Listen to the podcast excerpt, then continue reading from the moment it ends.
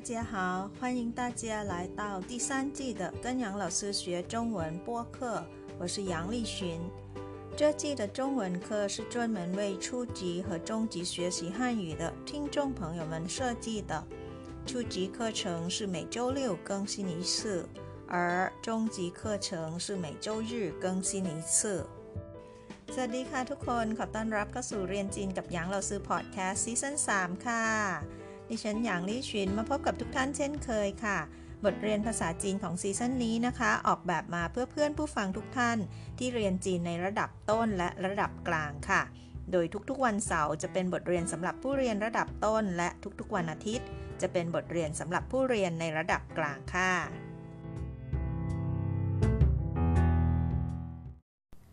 เมื่อเดือนที่แล้วนะคะ เราได้เรียนรู้แล้วว่าการแนะนำตัวเอง บอกข้อมูลส่วนตัวเบื้องต้น ว่าชื่ออะไร อายุเท่าไหร่ หรือว่าเกิดปีนักสัตว์อะไร เดือนนี้นะคะเรายังอยู่กับเรื่องของการให้ข้อมูลส่วนตัวเพิ่มเติมขึ้นอีกค่ะ เพื่อให้เพื่อนใหม่ของเราได้รู้จักเรามากยิ่งขึ้น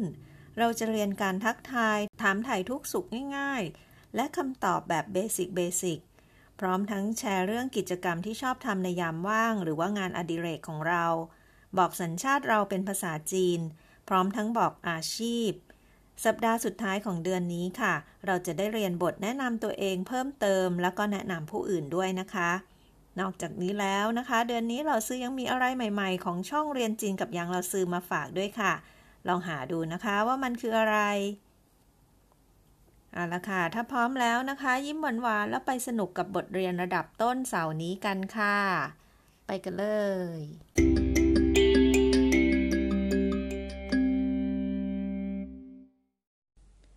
คำศัพท์ของเราวันนี้ค่ะ คือคำนี้ค่ะ คุ้นๆอยู่ไหมคะ ก็คือคำว่าเห่านั่นเองนะคะ เราเคยเจอคำนี้มาแล้วตั้งแต่บทที่หนึ่งค่ะ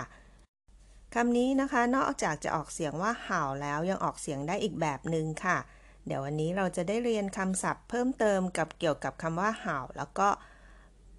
อีกเสียงหนึ่งของคำว่าเห่าด้วยนะคะ ไปดูกันนะคะว่าความหมายจะแตกต่างกันหรือเปล่า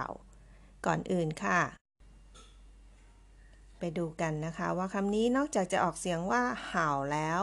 ยังออกเสียงได้อีกเสียงหนึ่งก็คือคำว่าเห่าเป็นเสียงที่สี่ค่ะเห่าเห่าหรือว่าเห่าค่ะ เดี๋ยวเราไปสะกดพินอินกันนะคะคำว่าเห่านะคะ มีพยัญชนะก็คือเสียงตัว h ค่ะ ออกเสียงเฮส่วนสระนะคะ เป็นสระผสมค่ะ มีตัว a กับตัว o นะคะ ออกเสียง r กับ o มาบวกกันค่ะ เอา เอา แบบนี้นะคะ วรรณยุกต์เสียงที่ 3 วางไว้บนตัว a ค่ะ แล้วมาผันกันนะคะเฮเอาเฮาเฮาเหาเหาหาวเป็นเสียงที่ 3 ค่ะ อันนี้เราคุ้นเคยกันดีนะคะคำว่าหาที่แปลว่าดีนั่นเองนะคะ มาดูอีกเสียงหนึ่งของคำว่าเห่าค่ะ พยัญชนะกับสระก็คือตัวเดิมนะคะ คือเสียง h แล้วก็ a แล้วก็ o ค่ะคือเอาเฮาเหมือนกัน แต่วรรณยุกต์ค่ะที่แตกต่างนะคะ วรรณยุกต์จะออกเสียงเป็นเสียงที่ 4 ค่ะ เดี๋ยวเราผันกันนะคะคือเอาเฮาเฮาเหาเห่าเห่าเห่าเป็นอีกเสียงหนึ่งของคำว่าเห่าค่ะ เห่าหรือว่าเห่าเดี๋ยวเราไปดูกันนะคะว่าเห่าหรือว่าเห่าเนี่ยเขียนยังไงกันค่ะ มีทั้งหมด 6 ขีดค่ะทุกคน มีส่วนทางซ้ายแล้วก็ส่วนทางขวานะคะ ลองสังเกตดูค่ะ ส่วนทางซ้ายก็มี 3 ขีด ส่วนทางขวาก็มี 3 ขีดเช่นกันค่ะ ลองดูนะคะ นี่คือเส้นที่ 1 ค่ะ ลากยาวมาเลยนะคะ เส้นที่ 2 แล้วก็เส้นที่ 3 ค่ะ 3 ขีดนะคะ ส่วนทางขวาค่ะก็ 3 ขีดนะคะ ดูดีๆค่ะอ่าอันนี้จัดว่าเป็นเส้นที่ 4 ของคำนี้นะคะ เส้นที่ 5 และ 6 ค่ะเห่าหรือว่าเห่าไปดูอีกครั้งหนึ่งค่ะ1สองสามสี่ห้าและหกค่ะ เขียนเป็นกันยังไงคะ ลองฝึกเขียนกันดูนะคะ ห่าวหมายถึงดีค่ะ เดี๋ยวนี้เราไปดูเชิงสือหรือว่าคำศัพท์เพิ่มเติมนะคะ ที่มีคำว่าเห่าค่ะ ไปดูกันค่ะ ไปดูคำศัพท์ในกรณีที่เห่าออกเสียงเป็นเสียงที่ 3 ก่อนค่ะคำว่าสวัสดี พอจะจำได้ไหมคะ เราเคยเรียนไปแล้วตั้งแต่ครั้งแรกเลยค่ะ บทที่1นะคะ เราก็ได้เจอแล้วคำนี้ สวัสดีก็คือ ใช้สรรพนามคำว่าหนีเข้าไปข้างหน้านะคะ อ่านว่านี้ห่าวนี้ห่าวจำได้นะคะ เสียง 3 มาเจอกับเสียง 3 เราต้องเปลี่ยนเสียง 3 ตัวแรกออกเสียงเป็นเสียง 2 ค่ะ กลายเป็นนี้นี้ห่าวนี้ห่าวหมายถึงสวัสดีค่ะ ดูตัวต่อไปนะคะ ประโยคที่ว่านี้ห่าวมะ มีตัวมาเพิ่มเข้าไปนะคะ เป็นประโยคคำถามค่ะจำได้นะคะนี้ห่าวมะแปลว่าสบายดีไหมหรือว่าคุณสบายดีไหมนั่นเองค่ะ ประโยคต่อไปค่ะ ถ้าเราจะตอบคำถามนี้เห่ามาเราบอกว่าเราสบายดีก็จะพูดว่า我很好我很好ฉันสบายดีค่ะ สังเกตนะคะ เราซื้อออกเสียงเหินเป็นเหินเป็นเสียงที่สองค่ะ วอตัวนี้นะคะ จะอ่านออกเสียงสองหรือเสียงสามก็ได้ค่ะ ถ้าอ่านออกเสียง 3 นะคะ ก็เว้นวรรคนิดนึงแล้วค่อยเหินเห่า แต่ถ้าจะออกเสียง 2 ก็รวบไปเลยค่ะวอเหินเห่าวอเหินเห่าอย่างนี้ก็ได้นะคะวอเหินเห่าก็หมายถึงฉันสบายดีค่ะ ไปดูคำศัพท์อีก 3คำค่ะ ที่มีคำว่าเห่านะคะคำนี้ค่ะ เห่าขั้น ขั้นตัวนี้นะคะเป็นคำกริยาค่ะ เราสามารถเอาเห่ามาบวกกับคำกริยานะคะคำว่าขั้นหมายถึงดูค่ะ เห่าขั้นตัวนี้นะคะ ไม่ใช่คำกริยาแล้วค่ะ กลายเป็นคำคุณศัพท์นะคะ ถ้าแปลตามตัวอักษรเห่าแปลว่าดีขั้นก็คือดู หมายถึงดูดีนั่นเองนะคะ ถ้ากลายเป็นคำคุณศัพท์ ก็คือแปลว่าสวยค่ะ หมายถึงสวยนะคะ หรืออะไรที่เห่าขั้นก็คือแบบ น่าดูน่ามองอะไรอย่างนี้ค่ะ ใช้บรรยายคนก็ได้นะคะ ว่าคนเห่าขั้นหรือว่าจะเป็นสิ่งของก็ได้ค่ะเสื้อผ้าตัวนี้เหินเห่าขั้นก็คือเสื้อผ้าตัวนี้ดูดีมากหรือว่าสวยมากค่ะ ไปดูเห่าบวกกริยาอีกตัวหนึ่งค่ะ เห่าหวานหวานตัวนี้ก็เป็นคำกริยานะคะ หมายถึงเล่นหรือว่าเที่ยวเล่นนั่นเองค่ะ เห่าหวานในที่นี้ก็หมายถึง สนุกค่ะ เห่าหวานกลายเป็นคำคุณศัพท์ไปแล้วนะคะ หมายถึงสนุกหรือว่าน่าสนุกค่ะ อย่าลืมนะคะ ตัวนี้ออกเสียงเห่าเป็นเสียงที่ 3 ค่ะ เห่าหวานหมายถึงสนุกค่ะ เดี๋ยวเราไปดูเห่าบวกกริยาอีกตัวหนึ่งค่ะคำนี้ค่ะ เห่าชื่อชื่อหมายถึงกินนะคะ ลองเดาสิคะเห่าชื่อน่าจะแปลว่าอะไร เป็นคำคุณศัพท์ที่ขยายความของสิ่งของที่ อร่อยนั่นเองค่ะเห่าชื่อแปลว่าน่ากินน่าอร่อยจังเลยนะคะเห่าชื่ออาหารชิ้นนี้น่าอร่อยหรือว่าอร่อยจังเลยเหินเห่าชื่ออร่อยมาก เดี๋ยวเรากลับมาดูตัวอย่างประโยคที่มีคำศัพท์เมื่อสักครู่นี้ค่ะก่อนอื่นนะคะเราไปดูบทสนทนาค่ะที่มีคำว่าเห่ากันนะคะจำสองคนนี้ได้ไหมคะ น้องแว่นนะคะก็คือเขาชื่อเสี่ยวหวังค่ะ และอีกคนหนึ่งผู้ชายสูงๆ ก็คือคุณแจ็คนั่นเองค่ะ ไปดูนะคะว่าเสี่ยวหวังกับแจ็คจะพูดอะไรกัน เสี่ยวหวังทักแจ็คก่อนค่ะนี่ฮาวเจียเคอนี่ฮาวเจียเคอสวัสดีแจ็คแจ็คก็ตอบมาว่า สวัสดีเสี่ยวหวัง ลองช่วยเราซื้อแต่งนะคะ สวัสดีเสี่ยวหวังจะพูดว่ายังไงคำว่าสวัสดีก็คือคำว่า หนีห่าวนั่นเองค่ะ ตามด้วยชื่อนะคะ เสี่ยวหวัง เสี่ยวหวังในที่นี้นะคะไม่ใช่ชื่อของเขาทั้งหมดนะคะ ส่วนใหญ่แล้วเนี่ยคนจีนนะคะเขามักจะเรียกคนที่เด็กกว่า โดยใช้คำว่าเสี่ยวเอาไว้ข้างหน้าแท้นะคะอย่างเช่น น้องคนนี้เขาจะชื่อหวัง เขาก็เลยเรียกเสี่ยวหวัง เพราะว่าเขาเด็กกว่าแจ็คนะคะ แจ็คก็เลยเรียกเสี่ยวหวัง ฟังดูแล้วมันก็ค่อนข้างสนิทสนมกันหน่อยนะคะอันนี้แจ็คบอกว่านี่ฮาวเซียวหวัง สวัสดีเซียวหวังพอจะเข้าใจนะคะ เดี๋ยวไปดูประโยคต่อไปค่ะแต่นี้เสี่ยวหวังคุยกับใครเอ่ยจำได้ไหมคะหลัวเจ๋อหรือว่าโรสนั่นเองค่ะ เสี่ยวหวังถามหลัวเจ๋อว่านี่เห่ามะ หลัวเจ๋อนี่ห่าวมา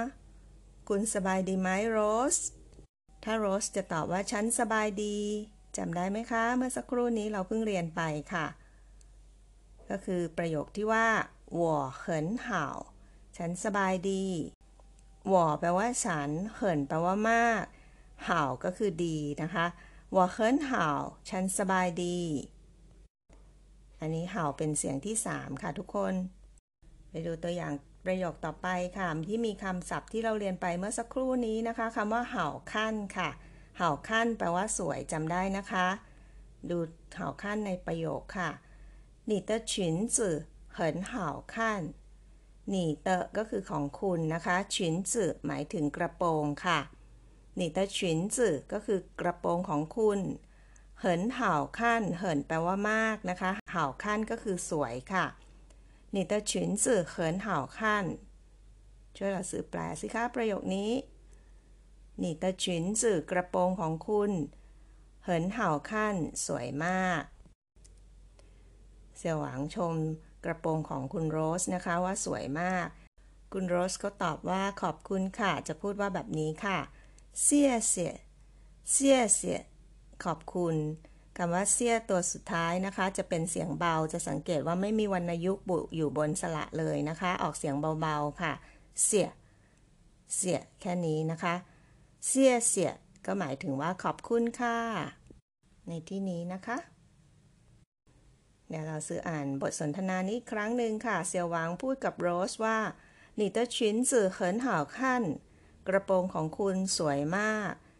โรสตอบว่า谢谢 ขอบคุณค่ะ ไปดูตัวอย่างประโยคต่อไปที่ใช้คำว่าเห่าชื่อในประโยคค่ะ ประโยคนี้เลยเป้าจื่อเหินเห่าชื่อมีศัพท์เพิ่มเติมมานะคะคำว่าเป้าจื่อเป้าจื่อต้องเป็นของกินแน่ ๆ นะคะ เปาจืก็คืออันนี้ค่ะซาลาเปานั่นเองนะคะเปาจืเหินเห่าชื่อก็คือซาลาเปาอร่อยมากค่ะ เห่าชื่อแปลว่าอร่อยจำได้นะคะเหินแปลว่ามากนะคะเปาจืเหินเห่าชื่อซาลาเปาอร่อยมาก ไปดูตัวอย่างประโยคต่อไปค่ะเห่าหวานแปลว่าสนุก เดี๋ยวเราไปดูนะคะ อะไรที่เห่าหวานก็คือ游戏很好玩游戏很好玩游戏หมายถึงเกมค่ะทุกคน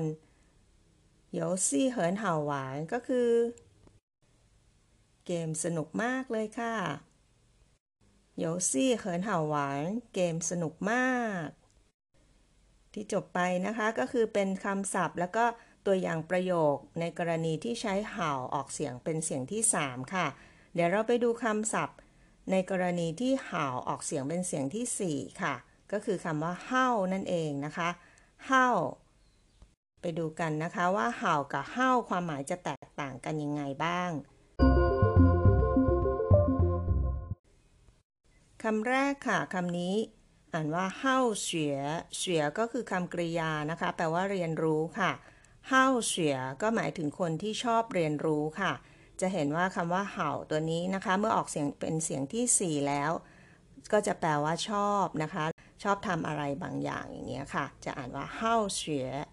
เห่าเฉียคำศัพท์นี้หมายถึงชอบเรียนรู้ค่ะเห่าเฉีย เดี๋ยวเราไปดูเห่าบวกกริยาอีกตัวหนึ่งค่ะเห่าชื่อเห่าชื่อก็หมายถึงคนที่ชอบ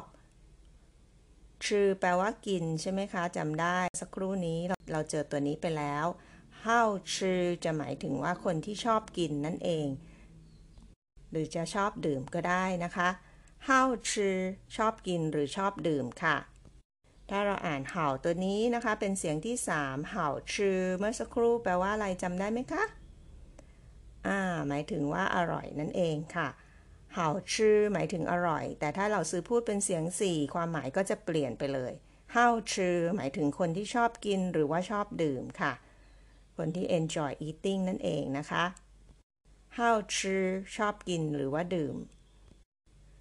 ไปดูคำว่า how อีกตัวหนึ่งนะคะคำนี้ไม่ได้บวกกับกริยาแล้วค่ะคำนี้เป็นคำนามค่ะคำว่า I how I how ถ้าเราจำได้นะคะคำว่า I แปลว่ารักใช่ไหมคะ how หมายถึงดี I how ทั้งคำนี้นะคะ ไม่เกี่ยวกับรักหรือดีเลยค่ะ I how เป็นคำนามค่ะ หมายถึงงานอดิเรกค่ะ I how งานอดิเรกค่ะ เดี๋ยวเราไปดูตัวอย่างประโยคของการใช้คำศัพท์เหล่านี้กันค่ะ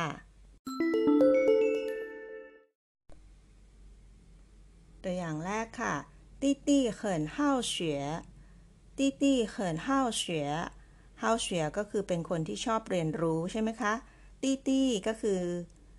น้องชายค่ะ เรารู้จักคำนี้แล้วนะคะตี้ตี้เขินห้าวเฉียก็หมายถึงน้องชายชอบเรียนรู้มากนั่นเองค่ะ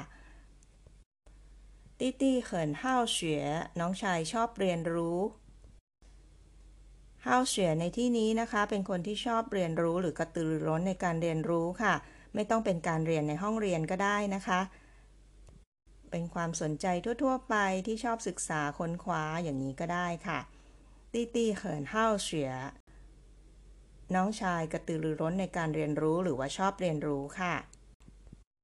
妹妹是一个很好吃的人妹妹是一个很好吃的人ต้องออกเสียงเฮ้าตัวนี้เป็นเสียงที่ 4 ชัดๆนะคะเพราะถ้าออกเป็นเสียง 3 เนี่ย ความหมายจะขำเลยค่ะ เดี๋ยวไปดูความหมายประโยคนี้กันก่อนนะคะไม่ไม่ก็คือน้องสาวค่ะ ชื่อตัวนี้หมายถึงคือนะคะ อีเกอร์เกอร์ตัวนี้เป็นคำลักษณะนามของคนค่ะ เป็นคนที่ทำไมคะ เหินเฮ้าชื่อก็คือเป็นคนที่ชอบกินนะคะ เป็นคนที่อร่อยมากในการกินนะคะ ชอบกินนู้นกินนี้ไปเรื่อยนะคะเหยินก็หมายถึงคนค่ะ ทั้งประโยคนี้นะคะไม่ไม่ชื่ออีกก็เขินเฮ้าชื่อเตยินก็หมายถึง น้องสาวเป็นคนที่ชอบกินค่ะ แต่ถ้าเราซื้อออกเสียงเฮ้าตัวนี้นะคะ เป็นเสียงห่าออกเสียงผิดนิดเดียวเองค่ะ ความหมายก็จะหมายถึง น้องสาวเป็นคนที่น่าอร่อยค่ะเห่าชื่อเตยนคนที่น่าอร่อย คงไม่ดีแน่ ๆ เลยนะคะ เพราะฉะนั้นออกเสียงให้ชัด ๆ ค่ะเห่าชื่อหมายถึงชอบกินค่ะ妹妹是一个很好吃的人น้องสาวเป็นคนชอบกิน ไปดูประโยคสุดท้ายกันค่ะ你的爱好是什么 你的爱好是什么爱好เมื่อสักครู่เราเรียนไปแล้วก็คืองานอดิเรกนะคะหนีเตะก็แปลว่าของคุณหนีเตะไอ้เฮางานอดิเรกของคุณ ชื่อหมายถึงคือค่ะ什么เป็นคำแสดงคำถามหมายถึงอะไรนะคะ你的爱好是什么งานอดิเรกของคุณคืออะไรนั่นเองค่ะ你的爱好是什么 งานอดิเรกของคุณคืออะไร จบแล้วนะคะตัวอย่างประโยคแล้วก็คำศัพท์ของคำว่าเห่าที่ออกเสียงเห่าแล้วก็เห่าเดี๋ยวเราไปทบทวนและฝึกอ่านกันนะคะ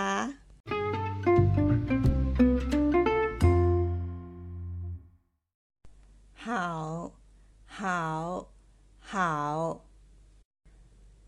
好，好， 好，好，好生词คำศัพท์คำแรกนี้หาวนี้หาวนี้หาวสวัสดีสองนี้หาวมะนี้หาวมะนี้หาวมะคุณสบายดีไหม我很好我很好我很好ฉันสบายดี ต่อที่คำที่สี่ค่ะเห่าขั้นเห่าขั้นเห่าขั้นสวยเห่าชื่อเห่าชื่อเห่าชื่ออร่อยเห่าหวานเห่าหวานเห่าหวาน สนุก อันนี้เป็นคำศัพท์ที่ห่าวออกเสียงสามนะคะ ไปฝึกอ่านช่องชื่อหรือว่าคำศัพท์ต่อค่ะ เจ็ดห้าวเฉวห้าวเฉวห้าวเฉวชอบเรียนรู้แปดห้าวชื่อห้าวชื่อ好吃ชอบกินชอบดื่ม 9. อ้ายห่าวอ้ายห่าวอ้ายห่าวงานอดิเรก อันนี้ห่าวออกเสียงสี่ค่ะ ห่าว ห่าวศัพท์ใหม่เพิ่มเติมที่วันนี้เราเรียนไปนะคะ มีคำว่าฉินจื่อฉินจื่อหมายถึงกระโปรงค่ะ ส่วนคำว่าเกมนะคะจำได้ไหมคะโยซี่โยซี่เกม ต่อไปค่ะคำว่าเป้าจื่อเป้าจื่อก็คือซาลาเปานั่นเองค่ะ เป้าจื่อซาลาเปา และศัพท์ใหม่คำสุดท้ายเพิ่มเติมที่เรารู้จักกันในวันนี้นะคะคำว่าเสียเสียเสียเสียหมายถึงขอบคุณค่ะเสียเสียก่อนจากกันไปนะคะ เราซื้อมีข่าวมาแจ้งให้ทราบค่ะ เรียนจีนกับหยางเราซื้อมีช่อง YouTube แล้วนะคะ เราซื้อใส่ลิงก์ไว้ให้ในช่องรายละเอียดของทุกๆ ตอนแล้วค่ะ ฝากกดไลค์ กดแชร์ กด subscribe แล้วก็กดกระดิ่งให้เราซื้อด้วยนะคะ ส่วนคอมเมนต์ต่างๆ ก็ยังคงส่งมาที่ อีเมลของเราซื้อได้เช่นเคยค่ะ อยู่ในช่องรายละเอียดเช่นเดิมนะคะ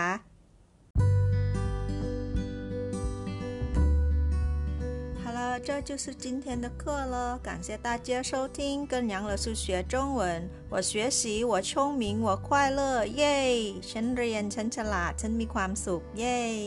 ขอบคุณทุกท่านที่ติดตามรับฟัง พบกันใหม่ครั้งหน้า สวัสดีค่ะเสียชื่อใจเจียน